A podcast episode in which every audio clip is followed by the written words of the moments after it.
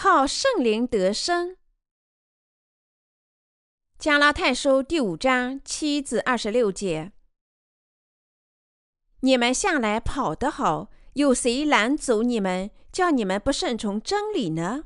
这样的劝导不是出于那招你们的。一点面教能使全团都发起来。我在主里很信你们，必不怀别样的心。但搅扰你们的，无论是谁，必担当他的罪名。弟兄们。我若仍旧全割离，为什么还受逼迫呢？若是这样，那十字架讨厌的地方就没有了，恨不得那搅扰你们的人把自己隔绝了。弟兄们，你们是蒙召要得自由，只是不可将你们的自由当作放纵情欲的机会，总要用爱心相互服侍，因为全律法都包在爱人如己。这一句话之内啦，你们要谨慎，若相咬相吞，只怕要彼此消灭了。我说，你当顺着圣灵而行，就不放纵肉体的情欲啦。因为情欲和圣灵相争，圣灵和情欲相争，这两个是彼此相敌，使你们不能做所愿意做的。但你们若被圣灵引导，就不在律法以下。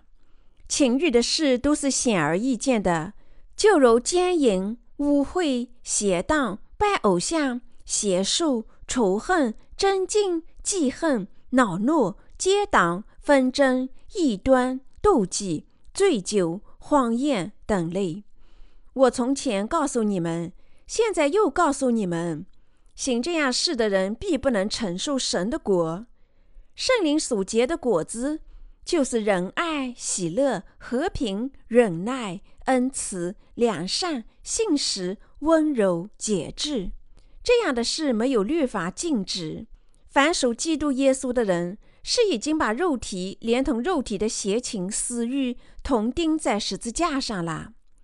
我们若是靠圣灵得生，就当靠圣灵行事，不要贪图失明，彼此远弃，相互妒忌。我们的职责，这个时代，许多基督徒仍然还没有从他们的罪孽中得救，因为他们没有找到借水和圣灵的福音而来的赦罪福音，他们依然被谬误的基督教教义所禁锢。因此，我希望通过加拉太书警告他们正面临属灵的毁灭，因为他们坚持悔改祈祷的教义。我感到我必须抓住这个机会，明确的说明这一点，否则他们没有别的机会可以纠正他们错误的信仰。由于行割礼之人，加拉太教会的圣徒受到了极大的危害。很多加拉太的圣徒抛弃了保罗传授他们完美的拯救福音，转向别的福音，结果陷入毁灭的深渊。所以。使徒保罗给加拉太的教会认真地写了这封谴责和劝诫信。在我们这个时代，也有一些基督徒想破坏神的福音，很像那些使加拉太教会陷入混乱的行割礼之人。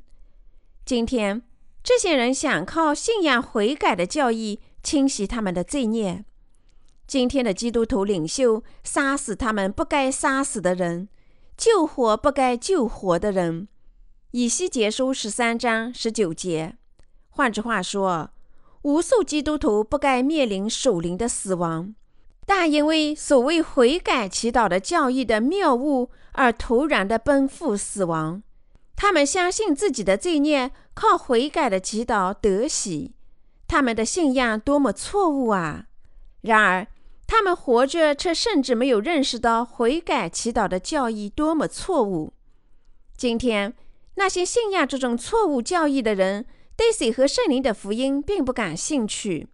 相反，他们只信赖某些毫无根治的基督教教义。这也是因为他们甚至没有认识到罪孽的赦免抵抗水和圣灵的福音。因此。我们必须把写明在圣经里的水和圣灵福音传播给每个人。这么做，我们才能使那些做悔改祈祷的人认识到，他们的信仰多么谬误。那是因为只有当我们向他们传播真理时，人们才能领受水和圣灵福音真理的赐福。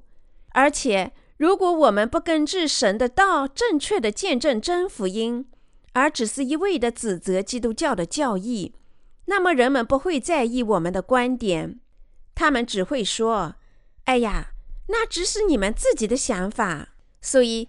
我们必须根据圣经里的道，详细的见证为什么悔改祈祷的教义是错误的。只有那时，他们才会改变错误的信仰，靠信仰真理的福音得救。既然几乎每个基督徒都误以为靠悔改的祈祷领受这些得赦，我希望利用这个机会，非常明确地见证水和圣灵的福音，不留任何疑虑。这些基督徒必须认识到。他们的信仰毫无用处。我们水和圣灵福音的信徒能识别假福音，我们能根据神的道一针见血地指出他们的错误。我们能根据圣经正确地解释为什么在身体上行割礼之人的信仰是错误的。今年在韩国，有人说东海又叫日本海，水温比平常高出五度。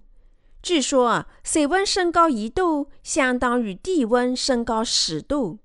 渐渐的，这个世界走向末日。让我提醒你们，这个世界越麻烦，我们越要更快、更多的向全世界传播水和圣灵的福音。但同时，我也关心、忧虑韩国的政治和经济状况，妨碍我们传播水和圣灵的福音。所以我祈求神的帮助，主啊。请帮助我们尽快向全世界传播水和圣灵的福音。我希望你们为福音的传播事业努力祈祷。我请求你们首先为神教会祈祷，为他的工人祈祷，为在世上传播福音祈祷，为神的仆人团结一心祈祷。水和圣灵的真福音，即使现在也必须被见证。让我们阅读加拉太书第五章七至九节。你们向来跑得好，有谁拦阻你们，叫你们不顺从真理呢？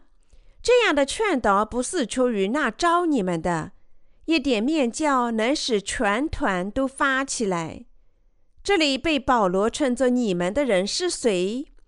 保罗称加拉太教会的全体会众，他们大家，你们。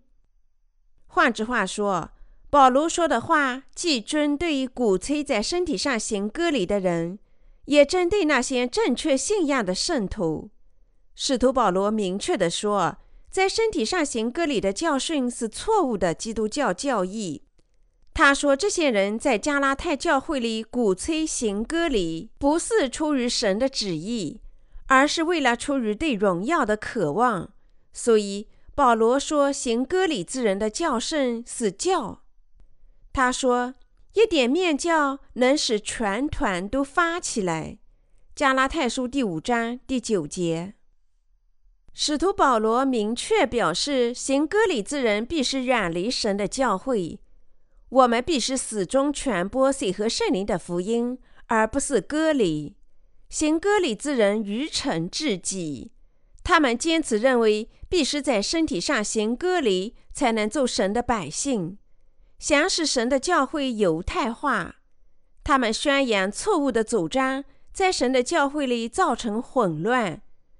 使徒保罗对他们铿锵有力地说：“如果你们宣扬在身体上行割礼，这样向他人传播，你们会在身体和灵性上死亡，你们会被神诅咒。”所以，不要再坚持在身体上行割礼，不要再宣扬这种无用的教义。正如使徒保罗所说，我们还必须击败目前败坏全世界基督教的悔改祈祷之教义。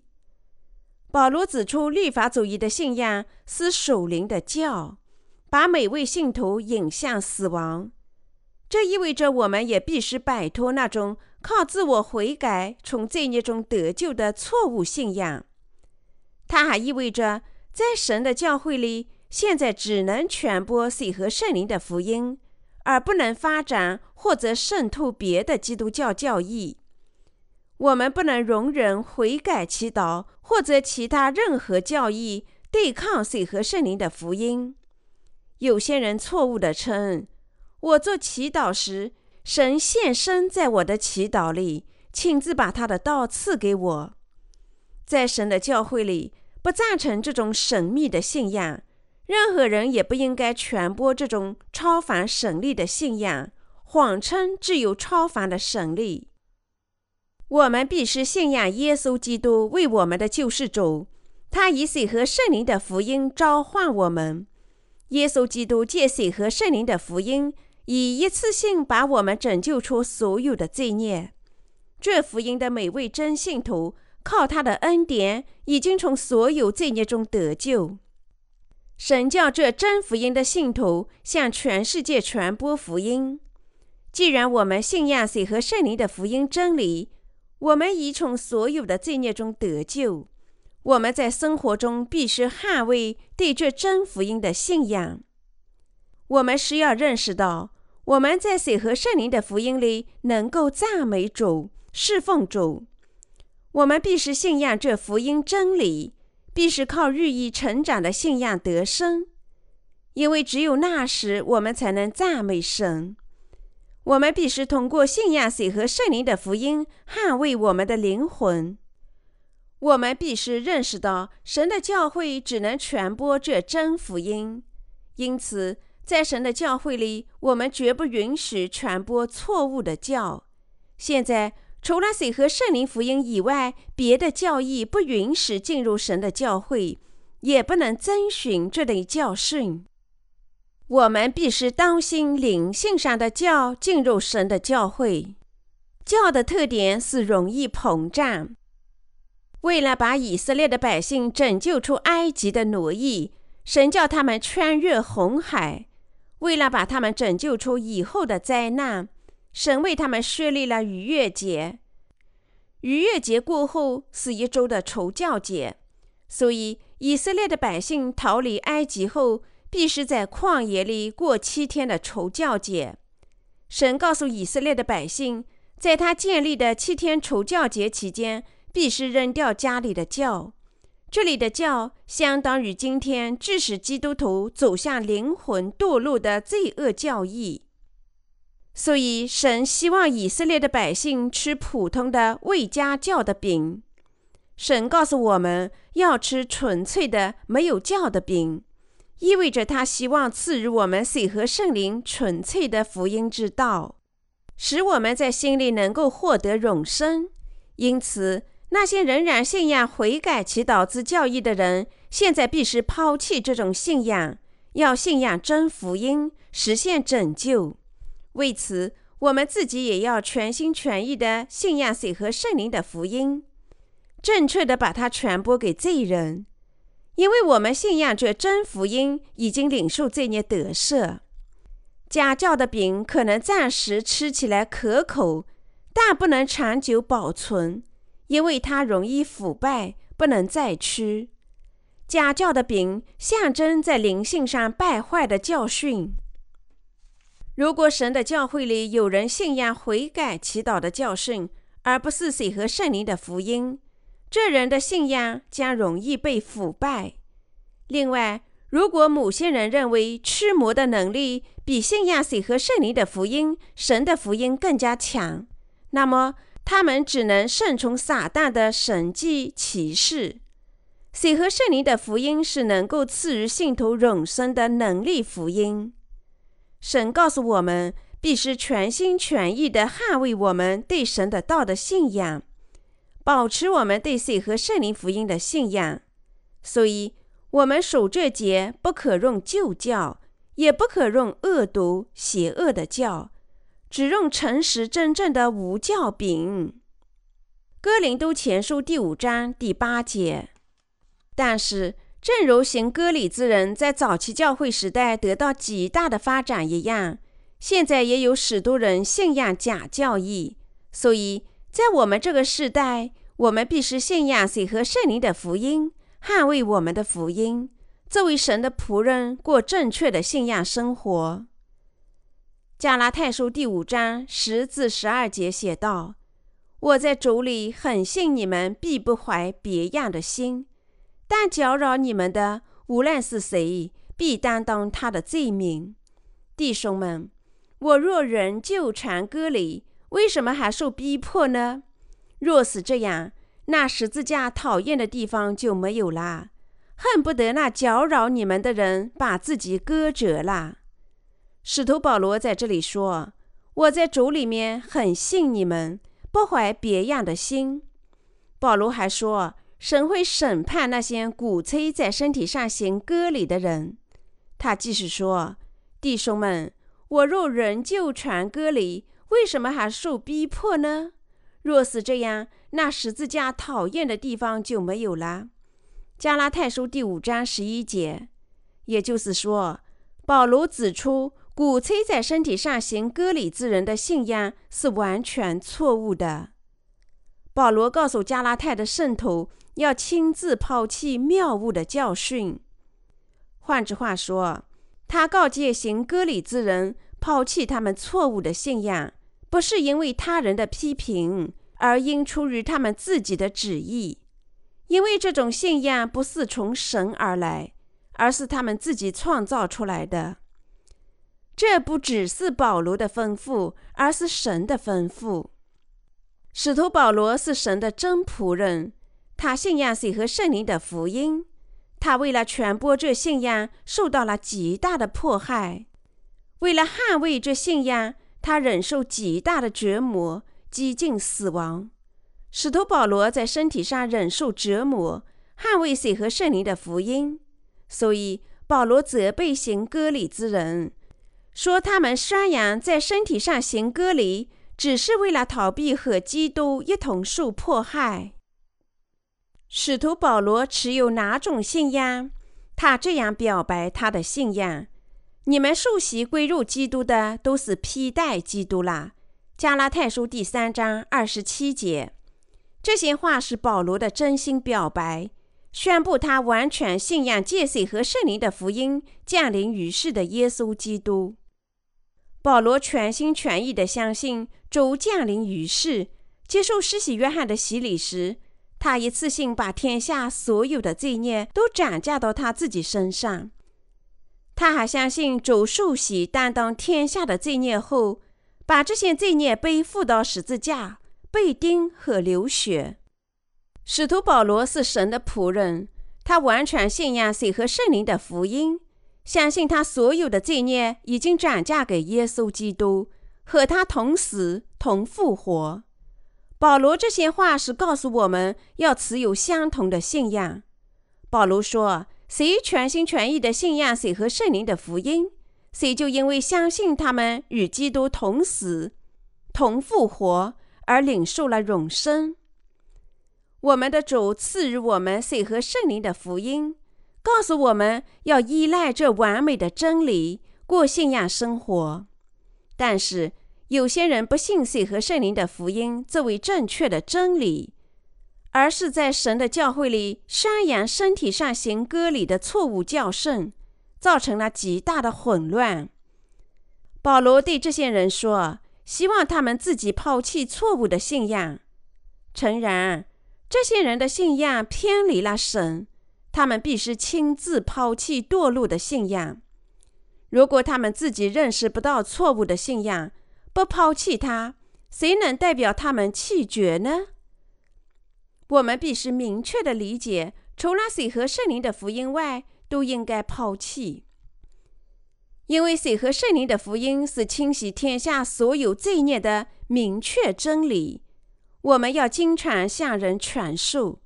即使我们传播水和圣灵的真福音成千上万次，仍然不多。相反，除了水和圣灵的福音以外，别的东西即使传播一次也是堕落。人们不会厌倦聆听水和圣灵纯粹的不加教的福音之道，但是那些心里不信水和圣灵福音的人，反复聆听这福音时会感到厌倦。他们更加牢固地坚持迷信、错误的信仰，而拒绝水和圣灵的福音。他们的信仰和知识在神的面前实际上只是罪恶的教。所以我力劝你们大家正确的了解圣经里的福音是什么意思，代表什么内容，在心里纯粹的信仰谁和圣灵的福音。为了使我们认识谁和圣灵的福音，神在旧约时代安排了许多事件。实际上，在身体上行割礼也是谁和圣灵福音的影儿。当我们向那些受割礼困扰的人传教时，我们必须告诉他们，割礼的律是为了让他们知道心里的割礼，即赦罪。罗马书第二章二十九节。因此，我们必须认识到，律法主义者坚持在身体上行割礼，与耶稣基督无关。如果今天的基督徒传播的福音不同于水和圣灵的福音，他们必须认识到，他们与耶稣基督无关。现在，这里也是我们必须信仰和传播水和圣灵福音的原因之所在。我们必须牢记保罗传播的真理之道。保罗所说圣灵的愿望，现在使徒保罗谈到了肉体的愿望和圣灵的愿望，然后他总结说：凡属基督耶稣的人，是已经把肉体连肉体的邪情私欲同钉在十字架上了。我们若是靠圣灵得生，就当靠圣灵行事，不要贪图虚名，彼此远弃，互相嫉妒。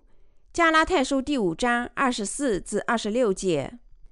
现在你我在有生之年，必是顺从圣灵的愿望。我们必须钉死我们的邪情私欲。如果你我真心信仰耶稣基督，那么我们必须和耶稣基督一起钉死肉体上的邪情私欲，还必须和他一同复活。只有那时。我们才能称自己是基督的真正仆人。另一方面，如果你们心里仍然充满自己的愿望，你们顺从体贴自己的愿望，那么你们必须认识到，其实你们并没有全心全意的信仰耶稣基督，也没有跟随他。正如在使徒保罗时代，使徒基督徒因为行割礼之人面临属灵的毁灭一样。现在有些人即使在信仰水和圣灵的福音之后，仍然体贴肉体的情欲，最终他们将因为妨碍福音的传播而面临神可怕的惩罚。在信仰水和圣灵的福音重生后的人，如果不抛弃他们在肉体上的情欲，和那些鼓吹在身体上行割礼的人没有什么不同。他们的共同之处就是破坏神的教会，妨碍水和圣灵的福音传播。实际上，他们真是神的敌人。使徒保罗反复承认对水和圣灵福音的信仰。我已经与基督同钉十字架，现在活着的不再是我，乃是基督在我里面活着。加拉太书第二章二十节。你们受洗归入基督的。都是披戴基督啦。加拉太书第三章二十七节：凡属基督耶稣的人，是已经把肉体连肉体的邪情私欲同钉在十字架上了。加拉太书第五章二十四节：保罗即使说他和基督同钉十字架死亡，同他一起复活，都是因为他信仰福音。他为什么这么做呢？那是因为你我是要重生对水和圣灵福音的信仰。因为尽管我们在信仰这福音、领受这孽得赦后，我们仍然受到不走肉体的束缚。虽然我们肉体仍然不走，但是我们信仰水和圣灵的福音，已经领受这孽得赦。但是如果我们在重生后仍既是体贴肉体的愿望，这和顺从我们旧主是一样的。你们是要懂得，如果我们重生人顺从自己的肉体，那么我们即使在信仰谁和圣灵的福音，从所有罪孽中得救后，也不再和主存在任何关系。这和侍奉旧主法老王是相同的。你们有些人可能心里有两个王，一个是神，另一个是你们的自我，即肉体的情欲。我们在重生前，我们自己的情欲作为我们的王统治我们；但是，一旦我们重生，神便是我们的王。但尽管如此，如果你们在重生后顺从自己的肉体，那么你们最终会变成神的敌人。这是我今天希望对你们明确说明的。你我已经成了新人。在韩国，很多白杨树种植在河岸或者村口。让我们在此假设，村里长辈决定砍伐一棵巨大的老白杨树。说这棵树没有生存的必要。如果他们没有把树连根拔起，而是留下了树桩，来年他们会看到老树发新芽、长新枝。我以这个例子说明，我们肉体的情欲就像这样。使徒保罗说：“由于我们在心里信仰水和圣灵的福音，耶稣基督的新生现在接知到我们身上。”保罗在罗马书第十一章解释说：“被称为水和圣灵福音的真生命已经加给我们。我们本来只有罪恶的肉体。嫁接树木时，要剪除树枝，倾斜地切开根茎，然后把嫩芽接枝到根茎上。接枝的地方要用胶带缠缚，最后嫩芽开始生长。”从被接枝的根茎上汲取营养。如果栽种的梨树被嫁接到了野的梨树上，即使根部是野梨树，但是树枝是栽种的梨树，还是结出了栽种的果梨。所以，商用的梨树被接枝到野梨树上。同样，圣经告诉我们，主耶稣基督来到我们肉身充满罪恶的心里。借着水和圣灵的福音，涂抹我们所有的罪孽，然后把他的生命根植在我们心里。换句话说，神的圣灵来到我们过去常常充满罪恶的心里。保罗说：“你们是从那天生的野橄榄砍下来的，尚且逆着性得接在好橄榄上，何况这本树的枝子要接在本树上呢？”罗马书第十一章二十四节，换句话说，神割除了我们肉体的邪情私欲，用真橄榄树耶稣基督圣灵的愿望嫁接我们，所以现在我们能结出真橄榄树圣灵的果子。但是，虽然我们已经被嫁接新生，如果我们的根茎仍然比嫩芽强壮，那么。下面的旧枝会继续长大。当这些野橄榄枝长过嫁接到我们身上栽种的橄榄嫩芽时，栽种的橄榄嫩芽就会被野橄榄树枝淹没枯萎。所以，使徒保罗告诫我们：这些已经被嫁接做了新人的人，要割除出现在我们肉体里的邪情私欲。因性滋养和培育栽种的橄榄树。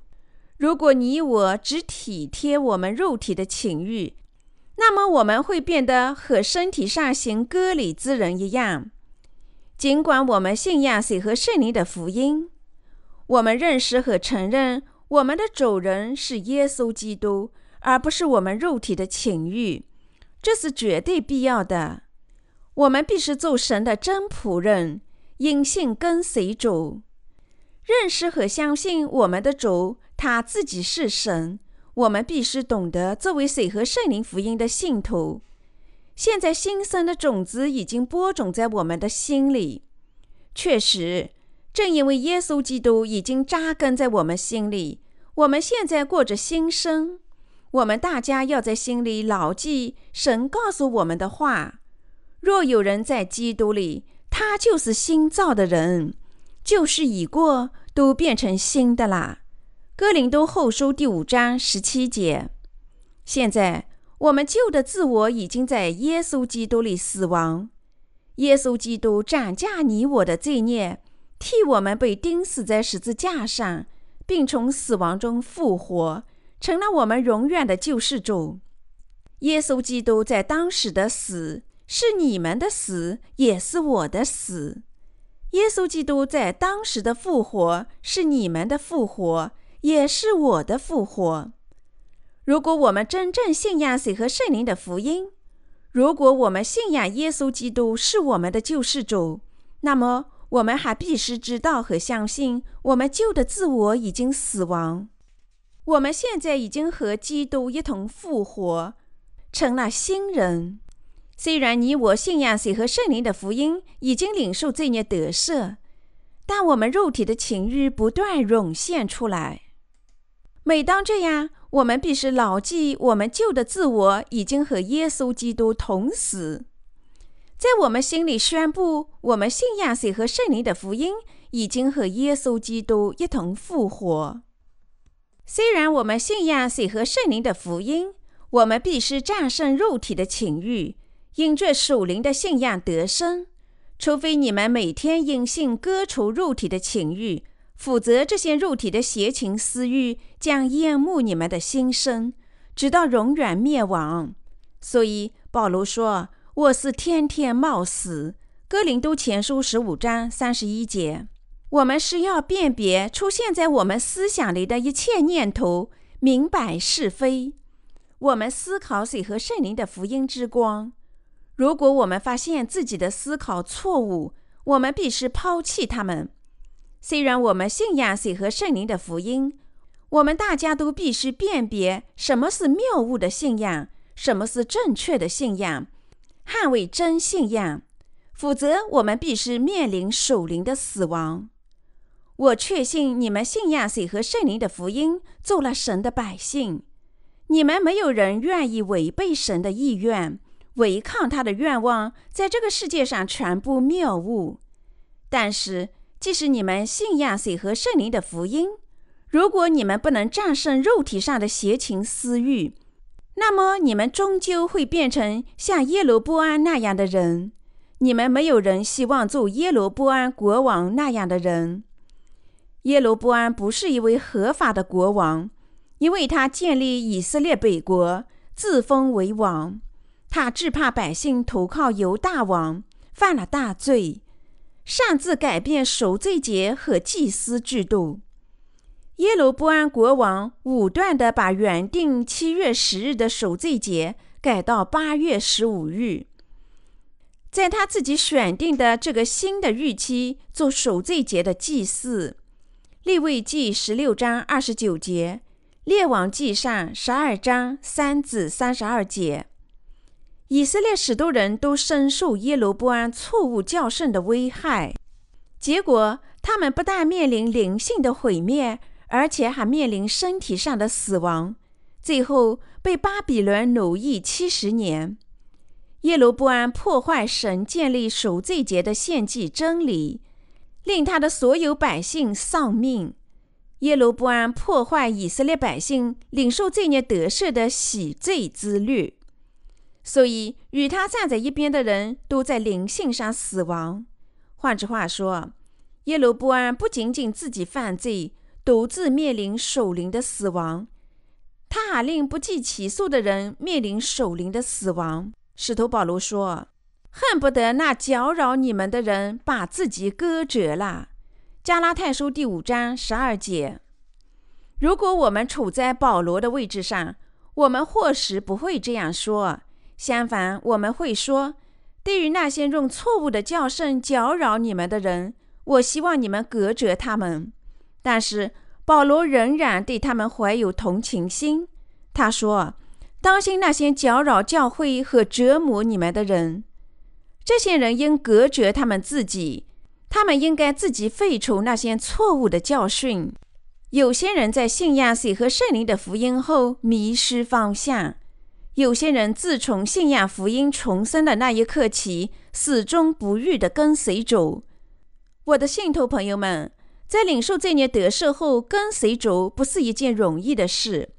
你们应该尊敬那些先于你们信仰水和圣灵福音的人，因为这些人过的生活始终信仰真福音，长期侍奉主。过这种信仰生活并不容易。他们早就信仰耶稣基督作为自己的王，顺服的跟随他。他们始终和自己的情欲做斗争，隐性征服他们。他们确实值得我们尊敬，因为他们尽管不足，但他们捍卫水和圣灵的福音，隐性战胜自己的情欲，忠实的跟随主，直至今天。神的教会里有信仰的前辈，这些前辈是谁？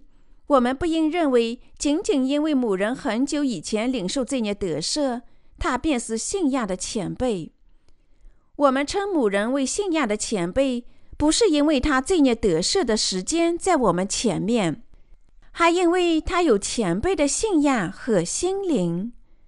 这些信仰的前辈战斗和战胜了情欲的种种试探。他们尽管不足，却战胜了自己的情欲，即使侍奉主和跟随主。这意味着他们理当受我们的尊敬。你们应当尊敬教会里的信仰前辈，遵守教会的制式，顺从他们的意思，跟随神。有些心境重生的圣徒可能说：“我的信仰生活过得很好。”但那些所谓的信仰前辈怎么样呢？在我看来，他们并不是什么要人。但神制定的教会制式不能更改。无论灵性青年多么有天赋，多么忠诚，因为信仰前辈始终跟随主，忍受无数的试探，隐性割折自己的情欲。尽管他们不足和软弱，所以他们大家都理当受到追随者的尊敬。你我还必须排除在心里激发出来的情欲。如果体贴肉体的情欲，我们必死无疑。虽然我们可能暂时顺从肉体的情欲，因为我们大家都不足，然而我们必须跟随耶稣基督，信仰水和圣灵的福音。世上的事情实际上算不得什么。世界的东西不是永恒的。世上的一切迟早都会改变和消失。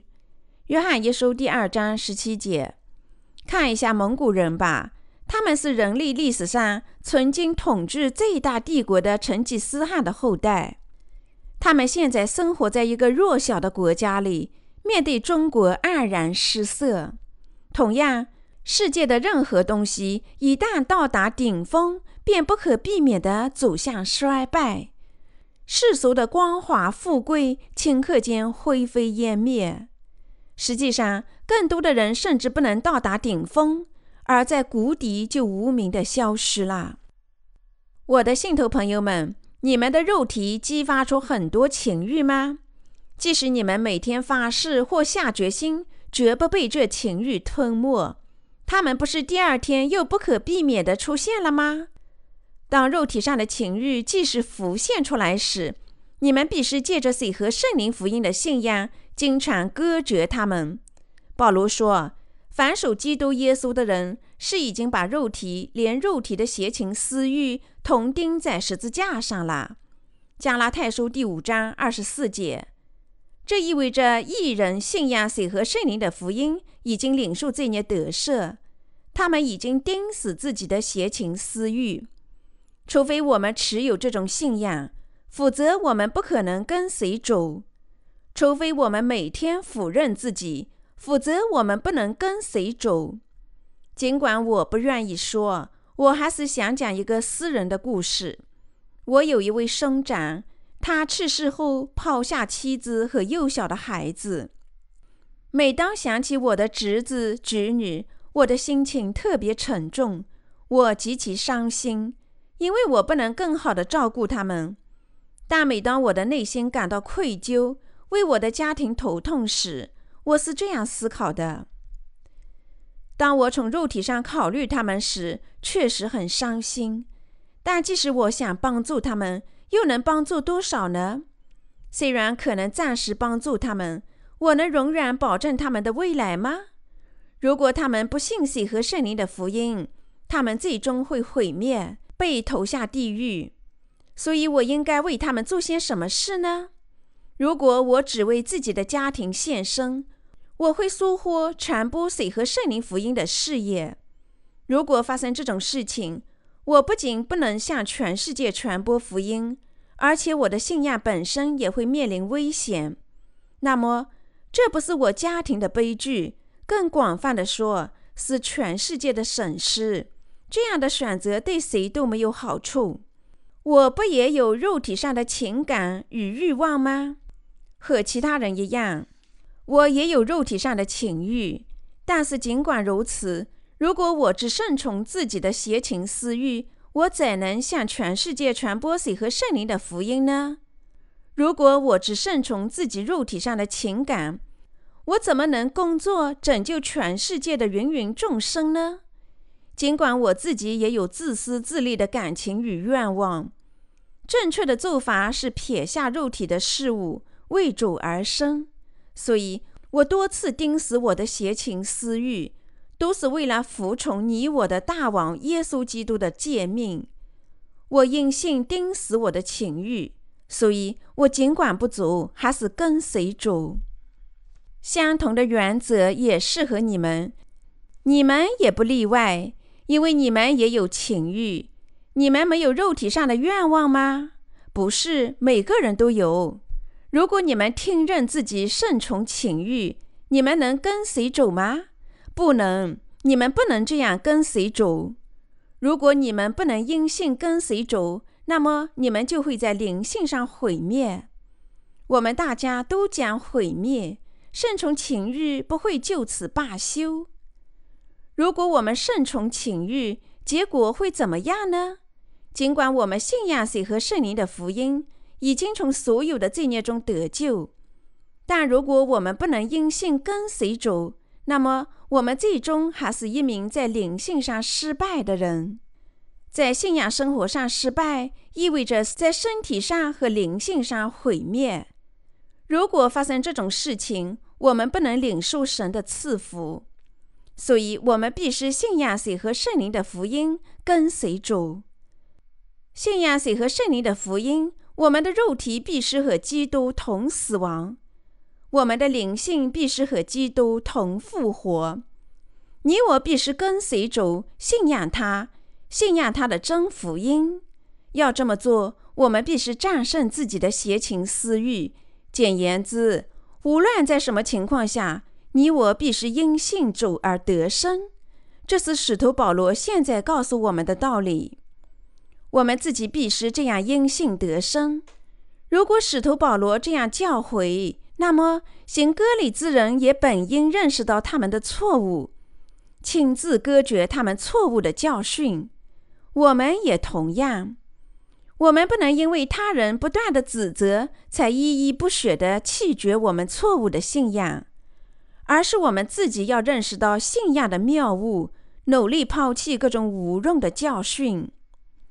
使徒保罗说：“弟兄们，你们蒙召是要得自由，只是不可将你们的自由当作放纵情欲的机会，总要用爱心相互服侍。”加拉太书第五章十三节。他接着说：“你们要谨慎，若相咬相吞，只怕要彼此消灭了。”加拉太书第五章十五节。